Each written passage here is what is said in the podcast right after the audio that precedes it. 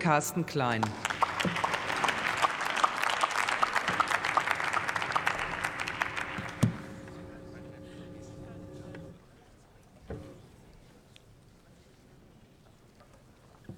Sehr geehrte Frau Präsidentin, liebe Kolleginnen und Kollegen!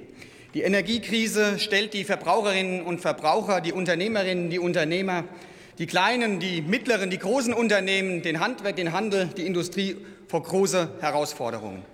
Und wir als Ampelkoalition SPD, Grüne und FDP stellen mit dem 200 Milliarden Programm des WSF ein Programm zur Verfügung, das die Energiepreise dämpfen wird und mit dem WSF stellen wir uns an die Seite der Menschen in diesem Land. Und mit der Einhaltung der Schuldenbremse 2023 stellen wir uns an die Seite zukünftiger Generationen. Denn der WSF ist ein konzentriertes Instrument, das genau auf die Herausforderungen dieser Krise, die Energiepreise zu dämpfen, abzielt bei der Gaspreisbremse, bei der Strompreisbremse, beim Härtefallfonds und eben nicht das Feld aufmacht für viele Ausgabewünsche, wie wir es ja in der Corona-Krise bei den Konjunkturprogrammen erlebt haben. Nein, es ist ein konzentriertes Instrument, das dafür sorgt, dass wir auch den Blick nicht nur auf die Bewältigung dieser Krise richten können, sondern mit der Einhaltung der Schuldenbremse auch auf die Krisen zukünftiger Generationen. Und jetzt gibt es in diesem Zusammenhang noch drei wichtige Sachen zu sagen mit dem WSF. Nämlich erstens, damit es hier keine Missverständnisse gibt.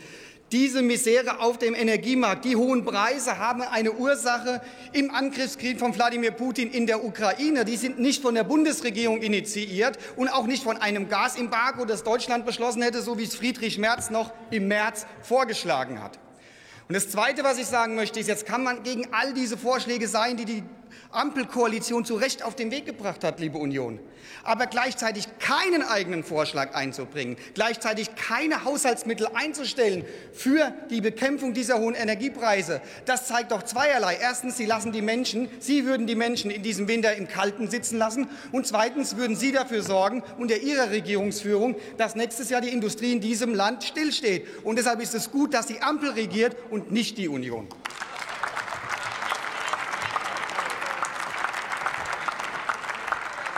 Aber eines möchte ich auch noch klar adressieren, auch im Sinne meiner Fraktion, zu den Verhandlungen, die jetzt in Brüssel stattfinden. Die Ergebnisse, die dort erzielt werden sollen, müssen selbstverständlich auf den Einigungen in unserer Koalition, auf diese Vereinbarungen fundieren. Und deshalb will ich nur noch mal darauf hinweisen, dass die Mittel für den WSF im Gegensatz zu den Plänen der Regierung gesperrt sind. Und der Haushaltsausschuss wird die Mittel, diese nötigen Mittel freigeben, wenn die Einigung, wenn das, was am Ende beschlossen wird von der Bundesregierung, auf dem Fundament unserer drei Fraktionen basiert und in keinem anderen Fall, liebe Kolleginnen und Kollegen. Und mit dem WSF machen wir eine aktive Industriepolitik, eine aktive Wirtschaftspolitik, im Gegensatz, wie gesagt, zu den Ankündigungen der Union.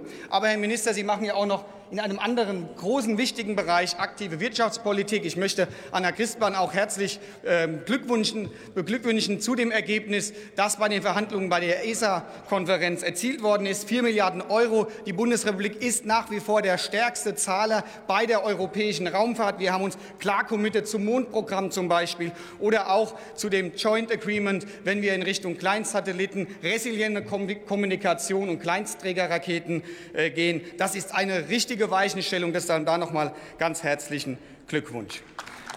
Wir werden diese Entscheidungen aber auch flankieren. Wir haben diese Entscheidungen schon flankiert mit Beschlüssen im Haushaltsausschuss. Wir haben gemeinsam, lieber Frank, äh, gemeinsam mit Felix, dem ich hiervon auch noch mal herzliche Glückwünsche ausrichten möchte, wir haben gemeinsam 31 Millionen Euro noch mal für das nationale Raumfahrtprogramm auf den Weg gebracht. Auch hier mit einem Baustein für Kleinstsatelliten, für Kleinstträger, für resiliente Kommunikation in einem Wettbewerb, der da ausgeschrieben werden soll.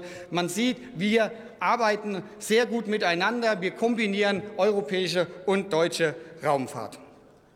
Liebe Kolleginnen und Kollegen, neben einer aktiven Wirtschaftspolitik macht natürlich das Wirtschafts- und Klimaministerium oder muss das Wirtschafts- und Klimaministerium auch noch eine koordinierte Klimapolitik machen.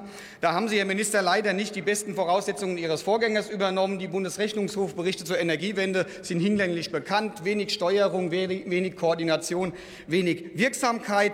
Dass die Union jetzt im Zuge der Klimakonferenz auch noch die internationalen Klimaschutzmittel streichen wollte, das sollte ja auf jeden Fall mal erwähnt werden, finde ich bemerkenswert. Aber ich glaube, wichtig ist, dass wir auch Aufgaben haben. Wir haben einen Energie- und Klimafonds, einen Klimatransformationsfonds mit 104 Milliarden Euro. Schönen Gruß an Fridays for Future. Ihre Forderung ist längst erfüllt. Wir haben 4,2 Milliarden Euro für den internationalen Klimaschutz. Das Versprechen von Angela Merkel ist auch erfüllt. Aber in Wahrheit wissen wir nicht genau, was mit diesen vielen Instrumenten, die wir im Haushalt haben, am Ende erzielt wird. Die Wirksamkeit muss noch verbessert werden. Und deshalb ist es gut, dass wir jetzt Beschlüsse gefasst haben, dass das dass das Monitoring, dass die Berichte verbessert werden, sowohl beim Klima- und Transformationsfonds wie auch bei ICI, beim internationalen Klimaschutz. Das ist uns gelungen und deshalb werden wir in der nächsten Zeit auch dafür sorgen, dass es einen koordinierten und wirksamen Klimaschutz in Deutschland gibt. Vielen Dank für Ihre Aufmerksamkeit.